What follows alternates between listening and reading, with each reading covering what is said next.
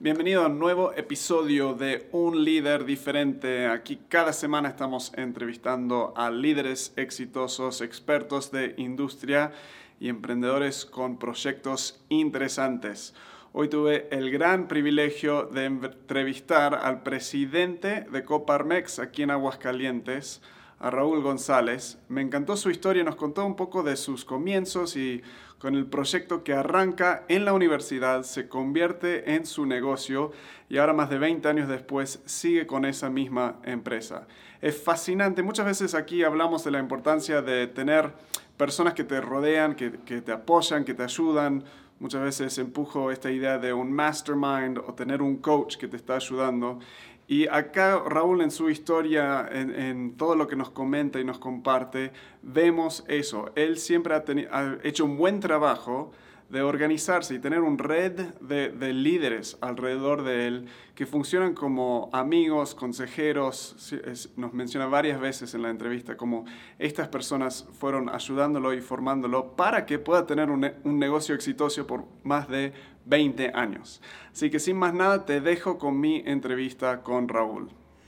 Raúl, gracias por estar con nosotros hoy. Qué gusto tenerte y gracias por tomar el tiempo en tu agenda. Tienes, me imagino, mil cosas, pero gracias por estar acá con nosotros hoy. Al contrario, Walter, un placer estar aquí contigo. Nos encanta escuchar acá, como te mencionaba antes, un poco líderes que ya tienen experiencia. Tú tienes 26, 28, ¿cuántos años tienes ya siendo un empresario? 27 años. 27 años. Sí. Entonces, experiencia tienes. Pero nos encanta ir hacia atrás, o sea, los comienzos. Tenemos muchos líderes jóvenes que tienen deseos grandes, tienen visión grandes y hoy hay tanto como un empuje en, bueno, sigue tu pasión, haz todo esto y creo que es positivo, pero a la vez creo que hay personas que dicen, sí, pero no sé por dónde arrancar y tengo miedo de fracasar y todo esto. Entonces, ¿cuál fue tus, si te acuerdas, tus primer como opuesto o experiencia de, de liderazgo, donde, te diste cuenta que tengo gente que oficialmente o por influencia me están viendo a mí como, como un líder? ¿Cómo, ¿cuándo, ¿A qué edad tenías eso más o menos y, qué sentiste? Bueno, pues... Eh yo creo que en el proyecto en el que, en el que iniciamos, eh, precisamente inicia con el primer proyecto emprendedor de la Universidad Autónoma y eh, de ahí, bueno, pues yo, yo, yo participo. Después de esto empiezo a fundar la empresa con algunos socios y me parece que ahí es cuando ya empiezas a, vislumbrar que, bueno, tienes este que... Este era corporativo gráfico. En, aquel entonces se llamaba Centro Serigráfico, porque iniciamos con una, eh, una línea distinta de lo que actualmente estamos eh, nosotros eh, ofreciéndole a nuestros clientes. ¿Cuántos años tenías en, ese momento? Yo tenía 19, 20 años. 20 años. 20 años. Arrancando una empresa. ¿Y cuántas personas estaban como involucradas? Bueno, involucradas en el equipo, que ahí yo no lo lideraba, eh, estaban aproximadamente como 12 personas en el tema universitario. Incluyendo, si no me equivoco, tu novia, que ahora es tu señora o no? Así es. Increíble. Así es. Entonces, 20 personas. Sí. Es un montón para tener esa edad liderando 20 personas. Yo no era el, el, líder, pero bueno, sí, sí participaba ahí de, de, alguna manera, ¿no? ¿Y cómo, cómo era esa experiencia a esa edad cuando o sea, hoy en día este concepto de ser emprendedor y arrancar tu negocio está todo de moda y todo el mundo lo quiere hacer. Pero en, hace 20 y algo años, 20, ¿qué dijimos? Era en 1900... 1990 era prácticamente 29 años. Bueno, la situación era muy distinta a lo que actualmente es, ¿no? Ahorita si alguien quiere emprender algo, pues se puede meter incluso a YouTube. ¿Cómo hacerlo? Y te dicen cómo hacerlo, ¿no? En aquel entonces, precisamente esa eh, materia nace porque lo que quería era precisamente fomentar el emprendimiento entre todos los, entre todos los estudiantes. Entonces, bueno, pues te, iban llevando de la mano los, los maestros que eran una suerte de mentores y te iban pues eh, alineando por dónde más o menos debería de ser el, tema, el tema empresarial. Pero ahorita yo creo que es muchísimo más fácil emprender algo que en aquel entonces, ¿no? Porque pues ahorita puedes conseguir prácticamente lo que quieras en cualquier parte del mundo. Eh, con un equipo de estos o con un, equipo celular. es impresionante. Googleas eso y te aparecen demasiadas Exactamente. resultados. Y, en aquel entonces, bueno, pues todo era eh, mucho menos sencillo las computadoras, bueno, pues era un producto que no, no estaba eh, tan diversificado como está actualmente, ¿no? O sea, ahorita pues prácticamente todo el mundo tiene un dispositivo, aparte mucho más caro, eh, una capacidad mucho más limitada. Entonces, bueno, sí era una situación mucho más distinta en la que eh, pues sí tenías que adecuarte al, al, momento, ¿no? Qué cosa. ¿Y, ¿Y qué fueron los como desafíos, digamos, más grandes de ese momento? O sea, ¿qué, si te acuerdas, o sea, hace tanto, ¿qué eran los miedos o, las cosas, incertidumbres que tenían que superar para sacar este proyecto? Pues yo creo que la proveeduría, ¿no? O sea, por ejemplo, la proveeduría en el tema de, equipamiento eh, fue un tanto difícil porque no existía en la localidad quien nos pudiera suministrar. Eh, y para los que no conocen, ¿era todo, estaba buscando como máquinas o cosas para imprimir? nosotros, el proyecto era básicamente impresión de artículos promocionales para los universitarios, básicamente enfocado en el tema eh, de prendas textiles sobre todo. Okay. ¿sí? Esto es, eh, querías hacer tus, sudaderas, tus playeras, nosotros te las íbamos a, te generábamos el diseño, te las te imprimíamos, o sea, bueno, te, entregábamos ya el producto, el producto final, ¿no? Entonces, bueno, el tema del, del, abasto siempre resultó un poco complicado porque en aquel entonces, bueno, pues los insumos pues no estaban disponibles en la, en la localidad, la maquinaria tampoco. Eh, fue, fue una, una, época en la que, pues como comentábamos, eh, mucho más difícil, ¿no? Sí, ¿y qué sentías? ¿Cómo es que la llevaban? ¿Cómo enfrentaban estos desafíos? pues eh, empezamos a investigar, empezamos a, tratar de allegarnos de, de, información y bueno, ya fuimos precisamente eh, logrando el, suministrar, el montar, bueno, aquel, aquel, aquella empresa para pues poder eh, arrancar, ¿no? Y siempre ha sido eh, exitoso? O sea, siempre era así tipo para arriba, tuvieron altibajos. no, desde luego que eh, pues en México el, empresario que no ha luchado con la adversidad, yo creo que es, difícil encontrarlo, ¿no? Cuando pues nosotros ya, ya eh, iniciamos la, la, empresa, al principio la inicié con un par de socios, después les compro su participación accionaria, ya me quedo me quedo yo solo en el, en el, en el proyecto. Y bueno, viene el tema del 94. Sí, una... El tema, el tema de la, de la devaluación en aquel momento. Entonces, bueno, pues apenas ibas iniciando y se vienen todos estos, todos estos problemas, eh, fue, fue ¿Cuánto tiempo era? O sea, yo estuve en Argentina, entonces era, las crisis no son al mismo tiempo, digamos, básicamente, pero en el 94, ¿por cuánto tiempo era ese como crisis de la devaluación y todo eso? ¿Cuánto tiempo pegó? Al, menos un año fue muy duro, ¿no? Mm. Fue, fue en el sexenio donde inicia Cedillo, eh, si mal no recuerdo si fue el 94.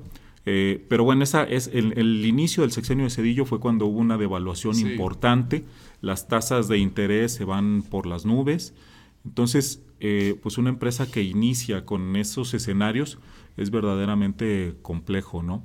Ahorita pues en el país hemos visto ya de un tiempo para acá cierta estabilidad que nos permite poder eh, eh, planear con mucho más eh, asertividad, ¿no? Sí. Creo que hay un paréntesis aquí en los últimos meses en los que en el tema empresarial sí estamos Con, mucha incertidumbre, ¿no? Sí, sí, totalmente. En, en esos momentos, joven, con una empresa que recién está arrancando, seguro mucha incertidumbre, miedo, inseguridad, ¿Cómo, ¿Qué fue lo que sentías que te ayudaba a levantarte cada mañana y cómo seguir dándole? ¿Qué, ¿A qué te agarrabas para encontrar esa motivación, digamos? Y para no decir, bueno, voy y consigo otra cosa. Bueno, eh, creo que la empresa eh, se iba consolidando. Desde luego, bueno, tuvimos nuestros, nuestros altibajos, pero eh, siempre me apasionó lo que hacía. Entonces yo creo que eso fue lo que mm me permitió que aún con las eh, adversidades, pues dije, así es que esto me encanta lo que hago y bueno, pues eh, sí, quiero, sí quiero continuar, ¿no? Porque he tenido algunos otros emprendimientos en los que eh, pues no han salido las cosas como uno quiere. Claro. Y al no ser algo que te, que te, o sea, que realmente te, apasiona, pues realmente dices, pues lo cerramos y nos vamos a lo que sigue, ¿no?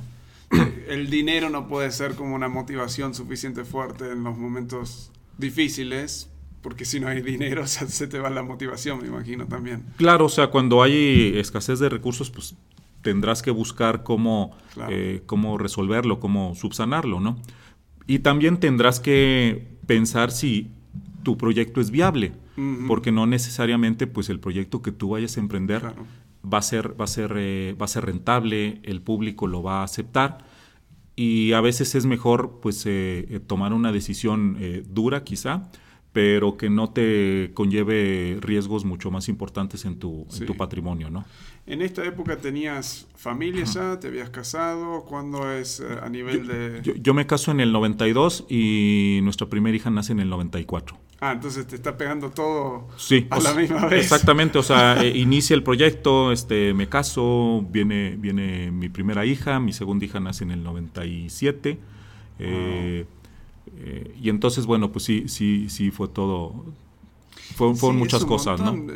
¿Cómo manejabas, o sea, la pasión o las amistades? ¿Qué fue lo que te apoyaba con tanto, me imagino tanto estrés? O sea, llevar todo esto, crisis, casado, niños pequeños, yo tengo tres súper pues, pequeños y sé lo difícil que es en esas etapas. Yo creo que el tema de la juventud eh, ayudó. Porque, bueno, como que todo se te hace mucho más fácil, ¿no? Más energía. Si tú me preguntas el estrés de aquel momento al estrés actual, yo creo que no hay comparación. El estrés actual es, es, una dinámica muchísimo eh, más peculiar, ¿no? Más distinta. Sí, el estrés físico en esas edades. El estrés físico lo conllevas muy bien porque, bueno, pues tenías veintitantos años y pues te, quieres comer el mundo, ¿no? Sí. Y pues te puedes desvelar y puedes hacer muchas cosas y, no pasa nada, ¿no? Sí. yo estoy sintiendo la, dificultad en eso. La dificultad ahora, sí. Jugando dominó con amigos un martes, eh, miércoles en la mañana me voy muy mucho más lento. Ya se complica un poquito, se complica mucho más. A nivel de tu liderazgo y tu desarrollo como líder, o sea, arrancaste bastante joven, con un equipo, interactuando. ¿Qué sentiste que fuiste aprendiendo de, acerca del liderazgo, liderar otros y acerca de ti mismo como, como líder en, en esta trayectoria de, de, arrancar y hacer crecer? Pues mira, te platico que también en el 94 eh, presidí la Cámara Nacional de Artes Gráficas en Aguascalientes. Eh, esta cámara, bueno, lo que hace es que eh, aglutina, agrupa a todos los, eh, empresarios enfocados precisamente al tema de impresión, diseño, serigrafía. antes, previo a eso, bueno, se, desarrolla la sección de serigrafía. por ahí me, invitan a, a, Canagraph, desarrollamos la sección de serigrafía y posteriormente, pues logró presidir la, la, Cámara, ¿no? Sí, en el, en el 94. sí, Pasaban, pasaban muchas cosas. De hecho, en aquel momento tuvimos el, el, eh, el evento más importante de la Cámara. Aguascalientes fue la sede. El presidente anterior eh, logró eh, hacer que, que, fuera aquí el, el, el evento y eh, estando yo como presidente, bueno, pues me tocó darle continuidad al trabajo que se había venido haciendo. Entonces, bueno, fueron épocas eh, muy interesantes que eh, la participación gremial a mí siempre me ha, me ha interesado mucho, siempre lo he visto como algo necesario en tu desarrollo como empresario, desarrollo incluso profesional, porque bueno, la red de, contactos que logras tejer, incluso las amistades, yo tengo amistades de aquel entonces eh, que cuando las ves, bueno, las, las sigues viendo con, mucho afecto. Entonces, eh, ese tema ahorita en la, en la juventud me parece que no está permeando tanto mm. como uno eh, quisiera, ¿no? O sea, eh, hay que involucrarse mucho en los organismos de la, de la sociedad te civil. de eso, a esa edad, eh, muy joven, te ponen como presidente de, esto, tienes tu empresa, tienes familia, entonces tienes como varios, lo que nosotros llamamos como áreas de liderazgo. Un área de liderazgo, tu familia pequeña arrancando, área de liderazgo, tu empresa, y ahora área de liderazgo que involucra, o sea, personas afuera de tu empresa, es mucho más, más amplio de lo que fuiste aprendiendo a esa edad, en ese momento, ¿qué le recomendarías a otro joven más o menos esa edad eh, que debería ser cosas que capaz te das cuenta ahora mirando atrás que contribuyeron a tu éxito eh, hoy en día? O sea, ¿qué fueron las cosas que viste que te fueron realmente desarrollando como persona y como líder? Yo, creo que el, haberme involucrado en, este organismo empresarial a mí me, me, permitió, me ayudó a que mi empresa eh, pudiera eh, tener un, un, buen crecimiento. Mm. Y no por el uso del, del, del puesto, sino por, por la red que, que te comentaba, la red que, que, tejes, o sea, si hay algún proyecto que eh, de alguna manera tú no tienes la capacidad, bueno, pues allá hay un montón de personas que tienen esa capacidad. Que me dicen, ¿sabes qué? Bueno, pues nos ponemos de acuerdo y el proyecto tú haces una parte, yo hago otra y, lo, lo, resolvemos, ¿no? Y a la fecha, pues eh, siguen siendo eh, amistades con las que sigo haciendo negocios, ¿no? Sí, es, suena como casi como un coaching grupal, o tenés acceso a un coaching, o sea, tenés lo que hoy creo que le, llaman en inglés, le dicen un mastermind, o sea, un grupo de personas que, que, claro, cuando tenés dificultades, problemas, dudas, es, bueno, llamo a fulanito, llamo a fulanita y, interactúo así. E, exactamente, entonces la problemática que tú puedes estar eh, pasando en algún momento, probablemente otra persona ya la pasó y te puede eh, generar pues alguna información valiosa en la que tú la, la, la, la atiendas de una manera mucho más asertiva, sin tenerte que equivocar como quizá esta persona se equivocó y le costó mucho más. Claro, sí. sí, totalmente. Para alguien aquí, eh, hoy en día, ¿a qué organizaciones recomendarías como que pueden encontrar este tipo de cosas? Alguien que dice, ok, me, parece interesante, eh, Raúl, me convenciste, quiero hacer esto. ¿Qué sería un primer paso para ellos? ¿Depende de su industria? ¿Cómo, cómo funciona eso? Pues mira, sí, sí depende su, su industria. Yo desde luego, bueno, pues lo que les recomendaría es el organismo que actualmente presido, que es Coparmex. Eh, en Coparmex, si, nosotros eh, eh, recibimos a cualquier empresario. Por ejemplo, en Canagraf, pues si tú eras contador, pues te iba a servir de poco el pertenecer a una cámara con una específica. con exactamente tan específica. Y acá en Coparmex este confluyen eh, empresarios, profesionistas y empresarios de cualquier de cualquier eh, eh, industria, comercio, servicio, ¿no? Y bueno, lo que buscamos es precisamente poner al alcance de todos estos empresarios eh, temas de formación, de capacitación, de representatividad, que en estos momentos a nosotros nos parece pues muy, muy pertinente. Esto desde luego pues no implica que si tú quieres pertenecer a un organismo en el que eh, se tratan temas específicos de tu industria, pues lo hagas, ¿no? o sea, no, no, no pasa nada. Y que, bueno, vamos, vamos, me fascina y, parte de, invitarte acá es para que nos comentes más de Comparmex. Eh, siempre le quiero meter una M, Comparmex. es, con P, sí. Comparmex. Eh, si alguien quiere eso, que van a las oficinas, llaman, mandan algo, van a un evento. Lo, ideal es que pudieran eh, ya sea hacer una llamadita, este, visitar nuestras, nuestras oficinas. Nuestro eh, staff, eh, que, está muy comprometido, les podrá dar información, orientar. Y por lo general los invitamos a algún, algún evento que tenemos para que bueno, pues nos vayan, vayan conociendo, vayan viendo de qué se trata. Y pues estamos muy confiados en que quien va prácticamente se queda. Bueno, vamos a incluir todos los links, no sé a qué cámara mirar acá, pero vamos a incluir todos los links en las, las descripciones para que, o si es un número de teléfono, incluimos eso. En, nuestra página web es eh, www.coparmexags.org. Perfecto, eso lo incluimos para que puedan Perfecto. rápido. Bueno, vamos más para esto, entonces arrancás en, en, esta más específica, este organismo, organización más específica, ¿cómo es que vas creciendo y generando estos otros lazos para, para llegar a Coparmex?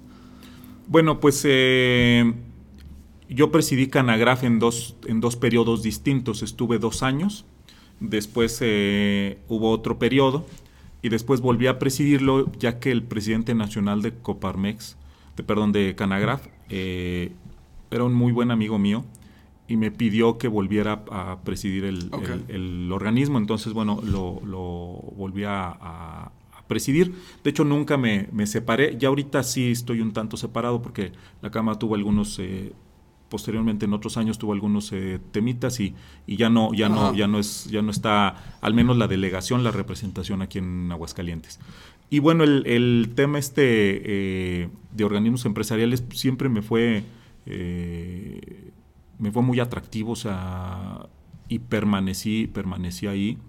Posteriormente, un muy buen amigo, que eh, actualmente es mi secretario, Humberto Chávez, me invita a participar en, Coparmex. Ya por ahí me habían eh, eh, invitado y cuando me invitaban tenía yo la respuesta desafortunada que muchos tenemos cuando los invitamos a los organismos. No, es que no tengo tiempo. No tengo tiempo, iba a preguntarte. sí, pues, pues, yo les digo, oye, pues tú crees que yo veía Netflix antes de estar en Coparmex. Pues no, o sea, yo trabajaba, ¿no? O sea, claro. sí, o sea, yo no estaba todo el día este, viendo qué serie nueva este, aparecía.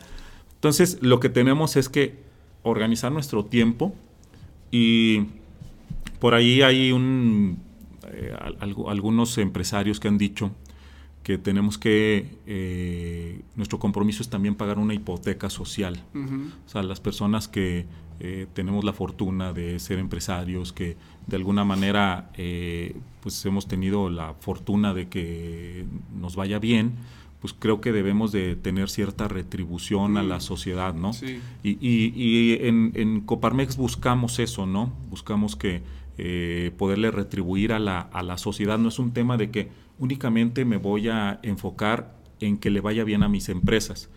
Claro, que le tiene que ir bien a las empresas, eso es una premisa eh, que, no ponemos a discusión, pero tenemos que ir más allá, tenemos que ir a un tema ahora tan de moda como es la responsabilidad social, que en Coparmex pues no es de moda porque Coparmex nace de, con esos principios desde hace 90 años. Que salió hace poco unos estudios... Eh, no he ido a fondo a ver quién hizo el estudio necesariamente, pero que sacaron, eh, era como la base de esta norma 035. Sí. Y salió también que creo que el 85% de empresas mexicanas son tóxicas, es lo que salió, y el estrés laboral está súper alto, o sea, como en un 75% comparado con China, que estaba como en 72, 73 por ahí. Pero ¿qué sientes tú al, o sea, porque Uparmex tiene, está vinculado con, ¿cuántas empresas? 30 y algo mil. 36 mil a nivel nacional, sí, 36 mil empresas. ¿Qué, qué de, tu ventaja de, como de vista, digamos, qué estás viendo a nivel de todo esto de estrés laboral? Eh, ¿Qué son tus observaciones de eso y, cuál es la, necesidad o eh, justamente de tratar más con este tema? Es, algo nuevo con lo que apenas estamos, eh, pues de, alguna manera conviviendo. Eh, desafortunadamente, y digo desafortunadamente porque a veces las, las leyes eh, las hacen personas que no tienen un conocimiento pleno de cómo se desarrolla la empresa. O sea, nosotros no estamos en contra de que nuestros colaboradores estén bien, desde luego eso, es ideal para nosotros, ¿no? Pero a veces el legislar de una manera en la que no tomas en cuenta a todos los, actores eh, que van a estar inmersos en esa legislación, pues eh, puedes hacer algunas cosas eh, que limiten o que inhiban que la empresa se pueda desarrollar bien y que el objetivo realmente no se, no se cumpla, ¿no? Este tema pues, todavía está siendo muy polémico, el de la norma esta 035, porque pues a veces lo que, lo que sucede es que si cumples una cierta normatividad, aunque el objetivo realmente no lo atiendas, entonces estás bien. Pero me parece que eso no debería de ser, o sea, lo, que deberías de buscar es que el objetivo realmente se cumpla y después vendría la normatividad y aquí empezamos siempre siempre al revés. Sí. sí. es fascinante, es, o sea, es como a veces estoy de acuerdo con ciertos políticos, las intenciones del político, pero no cuando lo bajan a ley o cosas, es como, no, pero en eso justamente no estoy de acuerdo. O sea, ya cuando lo, trasladan a, las normas, pues dices, es que es inoperante, o sea, a veces sí son situaciones eh, pues muy difíciles, ¿no? Yo quisiera, por ejemplo, preguntarles que cómo van a diferenciar el estrés que una persona trae en su casa y que se lo lleva al trabajo. Claro o viceversa, ¿no? O sea, si yo en el trabajo le puedo resolver un poco el tema del estrés, no sé, voy a meter un área para que cada cuatro horas se puedan eh, relajar y una cuestión de esas. Pero ¿qué sucede si cuando llega a su casa el verdadero estrés está en su hogar? ¿no? Claro. Entonces, pues sí tendríamos que buscar cómo armonizar todo eso, ¿no? Nosotros estamos desarrollando, eh, bueno, lo, lo, tenemos desarrollado, no lo hemos em, lanzado al público todavía, estamos con tipo método beta todavía con sí. empleados. Pero es una evaluación que ya lo venía armando, esto era lo cómico, una evaluación que puedes dar a tus empleados. Lo que nosotros nos enfocamos es medir qué tan bien están los líderes, o sea, tener una idea como una radiografía de cómo están mis equipos, todos mis equipos. Salió esta norma, entonces dije, bueno, vamos a como intentar conectarlo un poco. No me gustan las preguntas, viene la norma con un montón de como preguntas para evaluar el estrés. Ya viendo las preguntas no me encantaron porque están... Eh, tampoco el estrés siempre es malo, o sea, cierto nivel de estrés necesitas, o sea, yo quiero estrés, me subo la, la bici y, subo una montaña. Por supuesto. Quiero estrés porque mi cuerpo necesita algo de estrés. De adrenalina. Entonces, pero estamos intentando modificarlo. El método que usamos, básicamente yo siempre digo, si incorporas este método, ni te estás preocupando por la norma. El, el, peligro de la norma es que solo es, bueno, tengo que cumplir con esto, esto y esto y esto. Exactamente. Y sin, realmente no terminas con empleados comprometidos, empleados que quieren dar más, empleados que se levantan en la mañana y están felices o contentos de venir al trabajo, más allá del estrés en sí que tienen en, la situación. Entonces, a veces siento que estamos midiendo... De manera equivocada, un sí. Poco equivocada totalmente de acuerdo. O sea, prácticamente en una empresa, pues siempre hay cierto grado de estrés. El tema es que ese estrés, desde mi punto de vista, lo ideal es que no afecte tu salud. Claro. O sea, que, que exista eh, la forma en la que el estrés pueda eh, canalizarse para que resuelvas el tema de la empresa pero sin que tenga una afectación en, tu salud. Me parece que eso es lo más importante, porque una empresa que eh, pues no tiene estrés, realmente lo veo yo complicado. Porque no está creciendo, están viendo Netflix. Pues exactamente, pero entonces tienes estrés porque no creces. Claro. Y la empresa que crece, bueno, también tienes estrés porque tus demandas se van eh, eh, incrementando, ¿no? O sea, yo creo que sería, sería imposible. Aquí lo que debemos de buscar es que pues el, el, estrés pueda ser eh, controlado eh, con ciertos parámetros, que a veces no exijamos eh, cuestiones que pongan en riesgo la salud de nuestros empleados. Eso me parece que sería lo, lo, ideal. Es un poco pasa cuando creo que en nuestra sociedad empujamos tanto la felicidad. O sea, lo más importante es que seas feliz. Lo más importante. Y no es tan mal eso. O sea, ¿quién no quiere estar feliz? Por supuesto. La búsqueda de la felicidad eh, es una vista de lo que me hace feliz ahora, en este momento. Bueno, en este momento lo que me hace feliz es comerme cinco tacos al pastor y cuatro gringas. O sea, pero si hago eso todos los días, claro. voy a ser enorme y no voy a estar feliz. Entonces, siento que en Latinoamérica a veces hay un enfoque, y no es todo negativo, es estamos en el presente y vivimos y disfrutamos del presente. Para mí es algo muy positivo y muy lindo y una de las razones que vivo en Latinoamérica porque me encanta el disfrutar del, del momento. Siento que lo llevamos a veces al extremo y no planeamos para el futuro, no pensamos a largo plazo y ahí es donde entran los, los problemas también en empresas, o sea, porque pasa mucho en... Sí, desde luego, bueno, pues eh, nos falta todavía mucha cultura empresarial en, en Latinoamérica cada vez se va profesionalizando más y eso es eh, bastante bueno. O sea, lo que comentábamos ahora ya puedes pues meterte a, internet y puedes encontrar pues cursos de lo que de lo que quieras y eh, compartir experiencias con gente que probablemente esté en otras latitudes en, el, en, el, mundo. Pero sí vivimos mucho el tema del, del, del presente, incluso lo que tú comentas, el tema de, de, salud, ¿no? O sea, yo hago lo que me gusta ahorita, no importándome que en 10 años, bueno, pues ya tenga una, un deterioro importante en mi calidad de vida, ¿no? Sí. ¿Qué, ¿Qué, sería? Bueno, antes se me está ocurriendo, hay un libro, no sé si lo encuentro acá. Em, bueno, después lo voy a mencionar, pero lo que me encanta... Usted dice los líderes comen menos. Sí, los leaders eat less. Hay un libro acá que me encanta porque combina, luego lo incluyo en los links, habla de que no es tener o no tener estrés, es un equilibrio, este, the power, el poder de, the power of full engagement. Okay. Entonces habla de la importancia de a veces estresar el cuerpo, a veces no. Entonces tenemos momentos despiertos donde hacemos un esfuerzo muy grande, pero luego tenemos que dormir. Tenemos momentos que comemos. y habla de varias, eh, cómo gestionar tu energía no tu tiempo tanto. Todo, no se puede gestionar el tiempo, el tiempo es fijo. Claro. Y te lo marca en varias. Eh, pero me fascina porque es para empleados y cosas, no es solo seleccionar una métrica y armar todo alrededor de esa métrica, sino ver varias métricas a nivel de emocional, mencionan espiritual, mencionan, pero no, no a nivel religión, sino a nivel de, de, cómo estás procesando. Pero sí, es fascinante, lo voy, a ver si lo eh, encuentro en español, incluimos el link también ahí. Perfecto.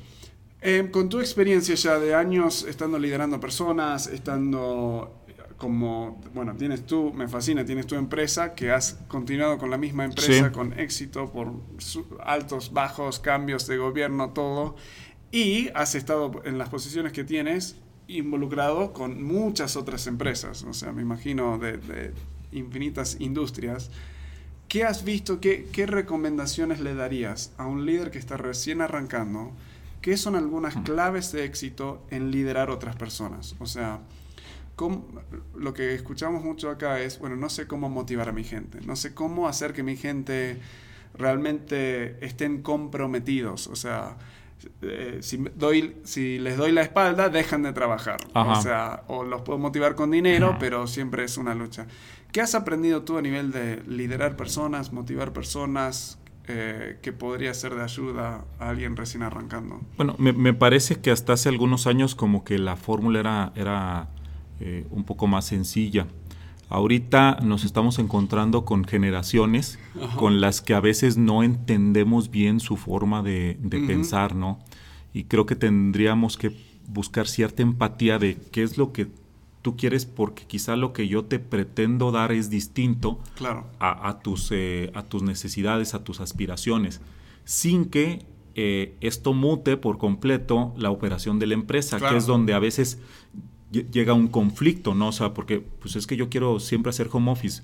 Bueno, o sea, sí podrás hacer home office en algunos casos y en algunas eh, empresas en particular, pero no siempre.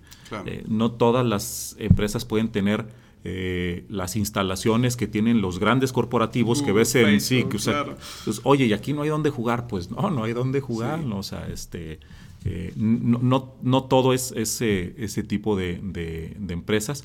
Claro que tenemos que buscar, bueno, de alguna manera eh, poner a disposición, de acuerdo a las, a las eh, posibilidades de la empresa, ciertos beneficios para, para nuestros colaboradores y pues tener mucho, mucho ingenio. Si no tienen las instalaciones, bueno, pues podrás arrendar algunas o hacer un día en el que pues, te vayas con tus empleados a hacer lo que hacen, lo que hacen estas empresas, ¿no? Pero me parece que ahorita está habiendo un, choque generacional un poco eh, difícil de, de, empatar, ¿no? O sea, eh, las personas que pues nacimos en ciertos, eh, en ciertos años, ahorita no, no, entendemos también a, pues a los millennials, a los centennials, a todos estos jóvenes que son muy talentosos, pero hay algunas cuestiones que a nosotros nos, nosotros nos formamos así, nos enseñaron eh, que había que tener un cierto sentido de responsabilidad y, claro. y pues ellos dicen, no, pues o sea... Sí, acá es, lo que estoy escuchando es que cada generación, todos en un sentido tenemos todo el mismo... Eh, las mismas cosas, o sea, hay cierto nivel de responsabilidad, hay cierto nivel de compromiso, hay cierto nivel de necesidad de todas las cosas, porque somos humanos, pero cada generación, una de estas cosas se amplifica. Entonces había generaciones que era la responsabilidad y el compromiso era lo que más se valoraba. Entonces eras muy comprometido, aun si no te gustaba tu, tu chamba.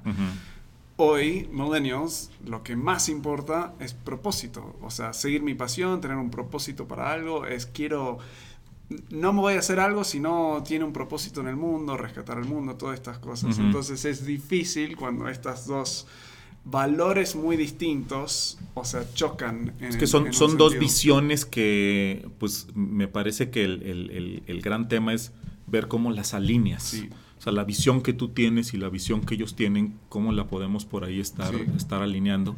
Que no es fácil porque, bueno, yo eh, en, en, en, Coparmex escucho pues ese, ese tema de manera recurrente. Yo, creo que, o sea, una de mis pasiones es ayudar a fomentar esa conexión. Porque, em, como veo muchas veces en parejas, no sé si es en tu matrimonio es parecido, pero yo soy súper extrovertido, eh, soy de cambio, soy de innovación, soy de vivir en el momento, y mi señora es al revés, o sea, es muy introvertida, social, pero más introvertida. Le gusta organizarse y seguir ese orden. Entonces, en casa a veces hay choques naturales, porque yo quiero salir, ella se quiere quedar, yo quiero, hagamos algo, o sea, último momento, y ella, a ver, no, pero habíamos planeado. Entonces, sí, hay fricción a veces, pero lo que hemos notado es cuando hablamos, cuando interactuamos, cuando procesamos juntos, formamos un equipo muy fuerte, porque todas mis debilidades son sus fuerzas, y todas sus debilidades. Y viceversa. Siento que algo muy parecido está pasando con estas diferentes generaciones. Tenés generación de mucho compromiso, mucho lealtad, mucho como hacer lo que es correcto, pero a veces bajo en seguir pasión, en realmente conectarlo con algo más, más grande. Y tenés acá la, la, la, generación más joven, mucha pasión y bajo en compromiso, bajo en habilidades a veces, porque se creen todo y no han vivido la experiencia. Lo que yo busco a veces es, aunque es difícil, esa generación más joven yo me incluyo en eso, o sea, soy como el más viejito de esa generación al tener 36, pero necesitamos más de las generaciones anteriores. O sea, hay una inseguridad tan profunda en millennials, creo yo. O sea, porque ven en redes sociales una vida que deberían tener, que podrían tener, pero no lo tienen. Ven o sea, porque todos posteamos lo que queremos mostrar de nuestras vidas. Claro. Entonces es todo una imagen falsa y hay un deseo de lograr tener eso, pero no, no, no tenemos con qué, no, no, tenemos una base sólida. Creo que la gente con más, las generaciones con más experiencia, si logran la forma de comunicar con estas más jóvenes, podemos tener un equipo muy, muy fuerte, muy, muy poderoso, pero es empezar a ver cómo interactuar. Y un, solo un tip como para mí súper importante ahí es, los millennials están acostumbrados a recibir feedback constante. O sea, pones un post en Instagram, likes o no likes. O sea, pones un comentario, un tweet o ahora en, en uh, TikTok o todo esto, tenés automáticamente personas diciéndote bien hecho o con silencio mal hecho.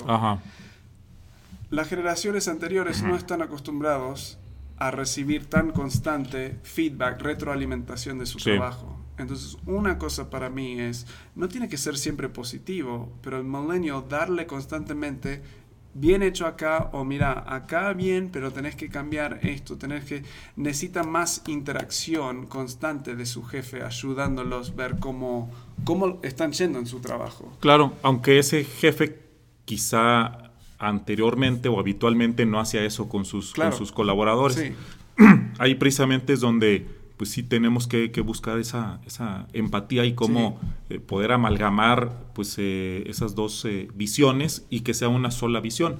Lo que comentas en tu matrimonio, pues creo que funciona porque al final de cuentas tienen una visión en conjunto. Exacto. Que, los dos la persiguen, independientemente de su forma de ser su visión está, está clara, ¿no? Y acá el problema es si mi visión está para la derecha y la del equipo está para la izquierda, guau, ahí sí entramos en un conflicto, ¿no? Porque tenemos que llevarla al centro.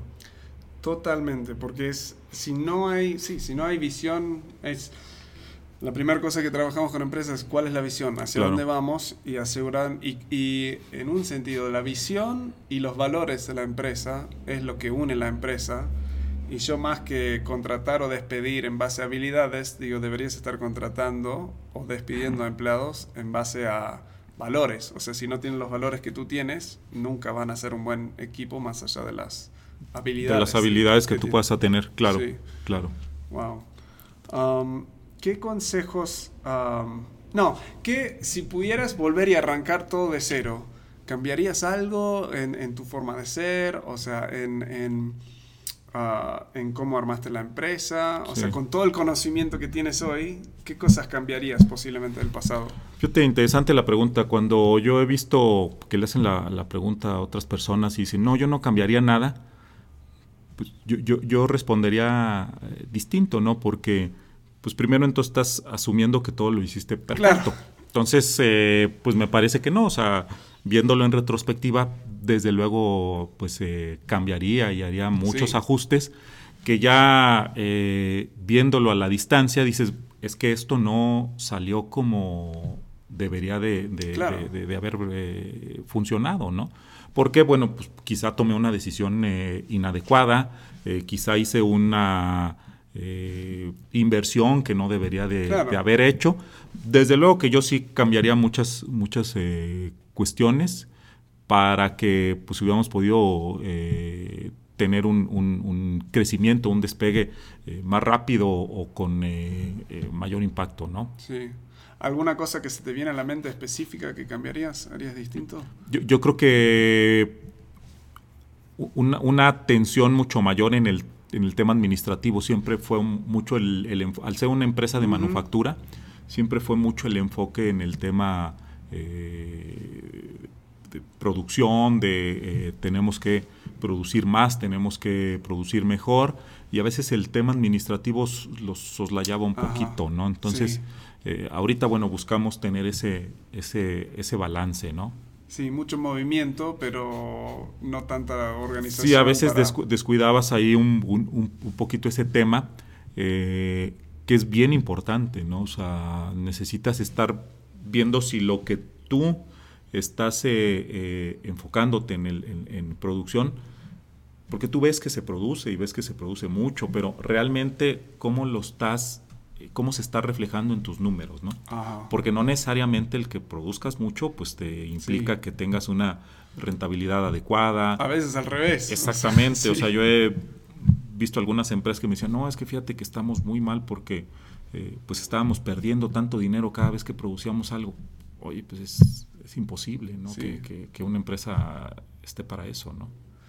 Sí, es ah, una de las cosas que empujamos mucho, es como tiempos de reflexionar. O sea, cada, cada hora que pasas pensando, o sea, respondiendo preguntas, te va a ahorrar un montón de tiempo después en, en cosas como esto. O sea, reflexionando, evaluando los números. ¿Qué hace? O sea, mencionaste varias veces la organización de tiempo y, que, o sea, una de las excusas que pone la gente y que tú sentiste también era, bueno, no tengo tiempo. ¿Qué, ¿Cómo te organizas o qué recomiendas para organizarte? Bueno, ahora con esta reducción de, tiempo que, tengo para pues, dedicarlo a lo que habitualmente eh, le destinaba mayor, mayor, mayores horas, pues tienes que volverte pues mucho más eficiente, ¿no? O sea, si antes te tardabas tres horas en hacer algo, pues ahora lo tienes que hacer en un tiempo mucho más eh, eh, reducido, ¿no? Y, poner a trabajar a tus, a tus equipos, ¿no? Sí, a nivel de delegar, ¿qué, qué sientes que eres bueno delegar, que ha sido difícil? Porque eh, Actualmente ya he podido delegar más porque el tiempo me obligó a hacerlo.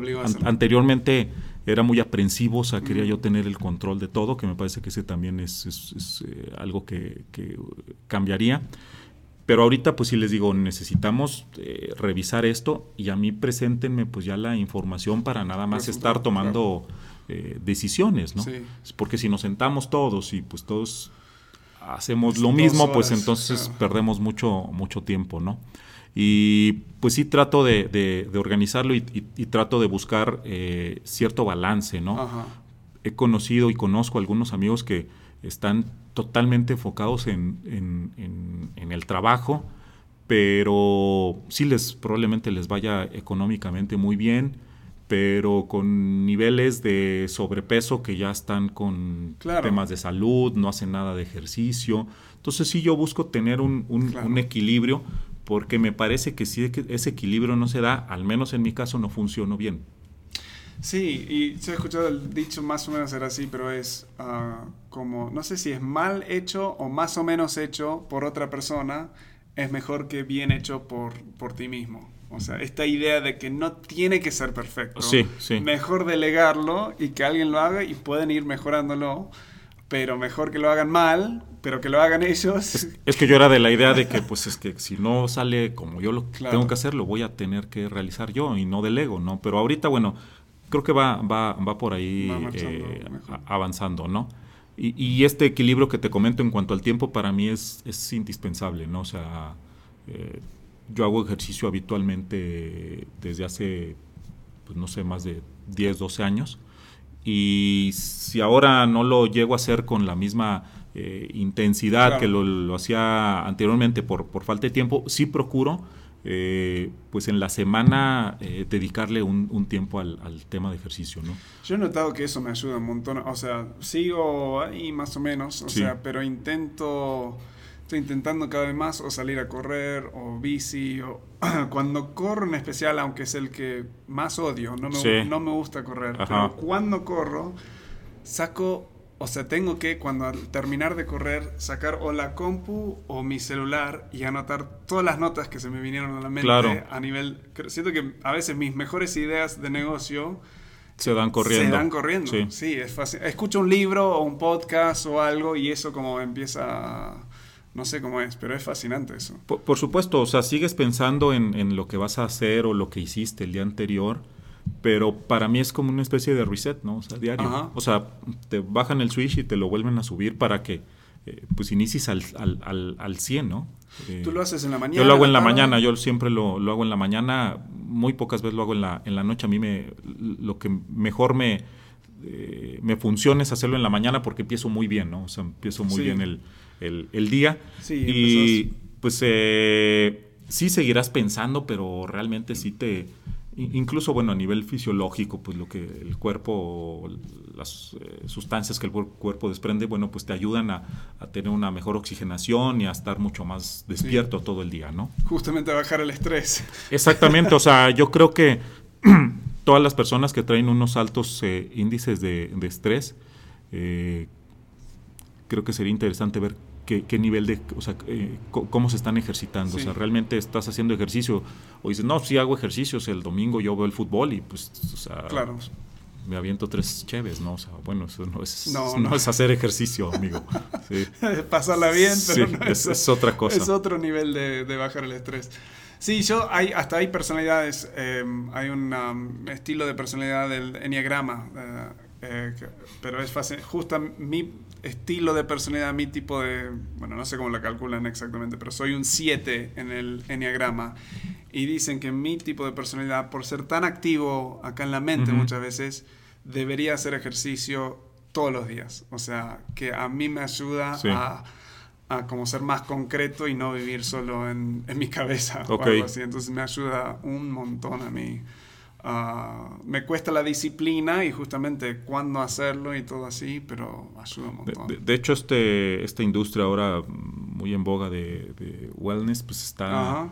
Estaba leyendo un artículo en el que las cifras son eh, impresionantes en el sentido del, del valor que tiene eh, pues todo lo que conlleva esta, esta industria y pues muy, muy, muy enfocada con, con esto, ¿no? O sea, con hacer ejercicio, cuidarte, buscar que tu niveles de salud estén adecuados, ¿no? Sí, increíble. Bueno, se nos está yendo volando el tiempo. Te hago como una última como pregunta también, eh, enfocándonos más en, en Comparmex. si alguien quiere venir, ¿qué, ¿qué, tipo de empresario recomendás? O sea, emprendedor recién arrancando, o sea, líder que está dentro de una empresa, pero no es el, digamos, el, el director o el dueño es para todos, o sea que dame un último como venta, digamos, en un sentido claro. de los Mira, eh, nosotros decimos que en Coparmex pues caben, cabe un, número muy amplio. Eh, tenemos una comisión que es la comisión de jóvenes, por ejemplo. Entonces, si tú apenas estás emprendiendo, estás viendo qué, qué, proyecto quieres hacer o, eres de, tu empresa tiene, tiene poco tiempo, igual podrías meterte a la comisión de jóvenes que tiene una delimitación también de, de edad, ¿no? Si eh, ya no estás en, esa, en, esa, en ese rango, o sea, te puedes incorporar a, como un, socio que no necesariamente esté en esa, en esa comisión.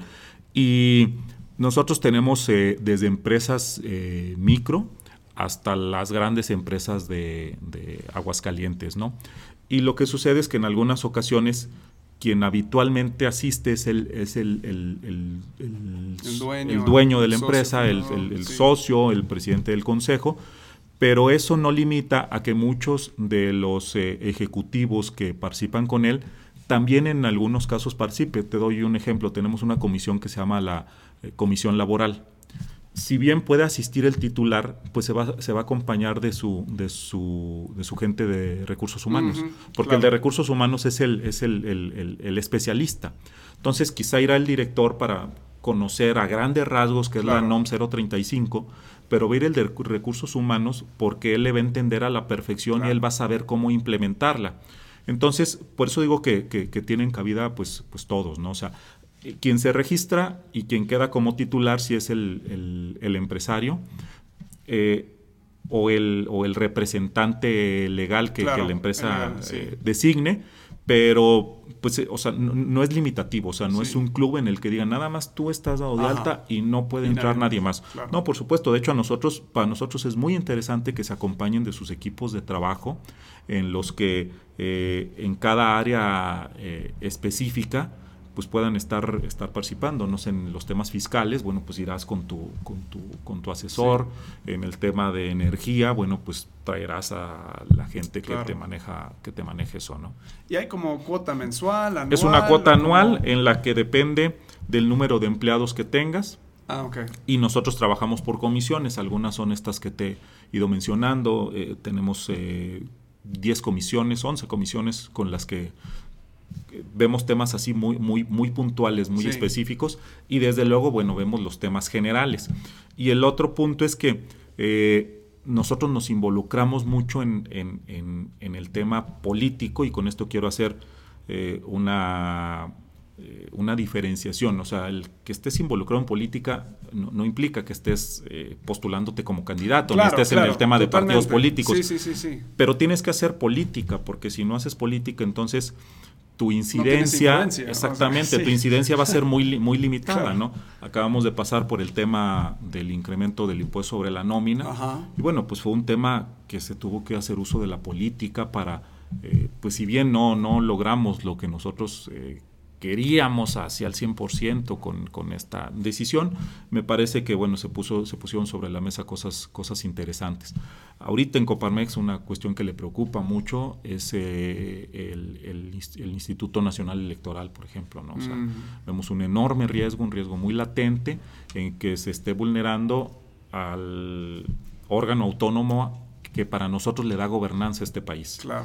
Entonces, no nada más nos quedamos en el tema empresarial, Hace la semana antepasada estuvo aquí nuestro presidente nacional y por ahí alguien le, dijo, oye, estos empresarios me gustaría invitarlos a Coparmex. ¿Qué les dirías tú? ¿Por qué se tienen que meter?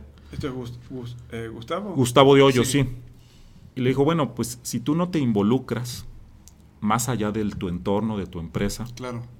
debes de entender que lo que está en riesgo ahorita en el país, si se cae, no importa lo bien que estés haciendo las cosas, se cae todo. Sí, ¿Por qué? Porque se caen las bases. O sea, nuestro país tiene que debe de tener una base de democracia que nos permita a nosotros decir, bueno, pues ahora eligieron a esta persona y se va a ir en tanto tiempo y vamos a elegir a otro. Claro, podemos decidir. Ya decidiremos entre todos, pero si esa base de democracia sobre la que está construido el país se cae, por muy bien que estés haciendo las cosas, por muy exitoso que seas, se va a caer todo. Y si tú no te involucras y si tú no atiendes eso, pues el día de mañana vamos a estar recriminándonos nosotros mismos que no hicimos nada, ¿no? Sí, ahora es el momento, si quieres cambiarlo. Claro, o sea, este es el momento, o sea, y, y, quién tiene que actuar? Pues tenemos que actuar todos, porque si, eh, insisto, dices, pues es que no tengo tiempo, bueno, ok, está bien, no tienes tiempo. Si esto se derrumba, pues al rato sí vas a tener mucho tiempo para ver cómo se hizo pedazos todo. Sí, lo vemos en, en otros países en Latinoamérica. Por supuesto. O sea, ¿qué ha pasado? Entonces es una, un peligro real, digamos. No, no es eh, totalmente inminente, ¿no? O sea, han pasado cosas que nosotros nunca hubiéramos pensado que pasaría, ¿no? O sea, ah.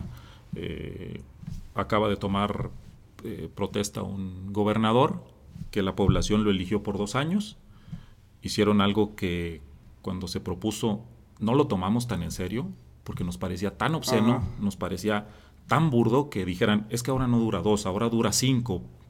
¿Y, cómo? O sea, ¿por qué en Baja California? Pues es que ya se me ocurrió que cinco es mejor que dos. Oye, eso es imposible. O sea, la elección decía, vas a gobernar por dos años y la gente se convocó a las urnas para que fueran dos años. Y ahora, y ahora, no puedes decir, pues ya se me ocurrió ah, que va por cinco.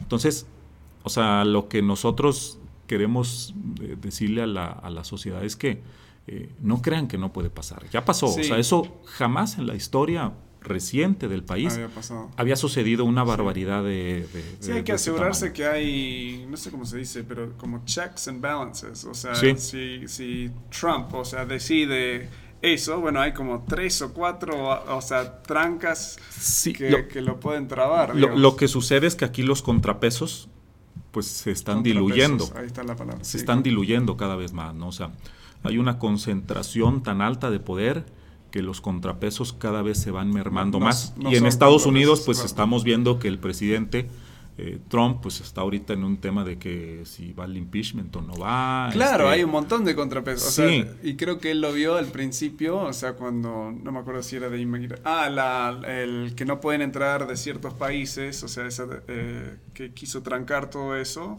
al otro día un juez en no sé dónde firmó y lo, sí, lo trabó. cuando el tema de migración o que, los de países árabes. Creo que se dio cuenta, ah, esto no funciona tan simple claro, como pensé que funcionaba. Claro. pero los contrapesos en Estados Unidos son, son mucho más sólidos que, que, los de aquí, ¿no? O sea, los de aquí, pues al, al, al, al tener ahorita pues el, el Congreso a favor de la figura presidencial una Suprema Corte debilitada, eh, pues nos parece que estamos en una situación muy comprometida, ¿no?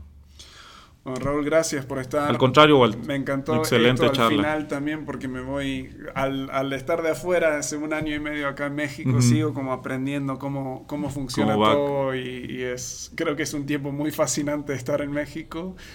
Y, no te aburres, eso sí te lo puedo decir. Y me encanta hablar con personas como digo, eh, contigo porque tengo una pasión para los emprendedores, para los líderes y, siento que las organizaciones como Comparmex ayudan mucho en justamente ampliar tu vista y darte recursos. Así que me encanta. Y ahorita pues el tema de los jóvenes, el emprendimiento, bueno, pues hay hasta fondos que ahora te ayudan a bueno, vamos a invitar a todos ir a las, las, descripciones que tenemos los links para hacer más. Por supuesto, nos da gusto verlos. Y gracias por estar acá. Al contrario, igual, muchas gracias. Bueno, espero que te haya gustado esa entrevista con Raúl. A mí me encantó. Creo que eh, me está motivando a mí a seguir encontrando esas personas que me pueden apoyar, ayudar y quien yo también pueda estar apoyando y ayudando. Si quieres más consejos y tips, nosotros tenemos un recurso Tips de Liderazgo. Eh, puedes ir justamente a tipsdeliderazgo.com, suscribirte y te va a llegar a tu correo una vez a la semana un video, un tip corto de menos de 5 minutos que te va, está diseñado para ayudarte a motivar a tu gente, generarte más ingresos, avanzar tu liderazgo, tu carrera y muchas más cosas eh, que tenemos ahí. Así que puedes ir a tipsdeliderazgo.com para suscribirte ahí y sin más nada te veo en la próxima.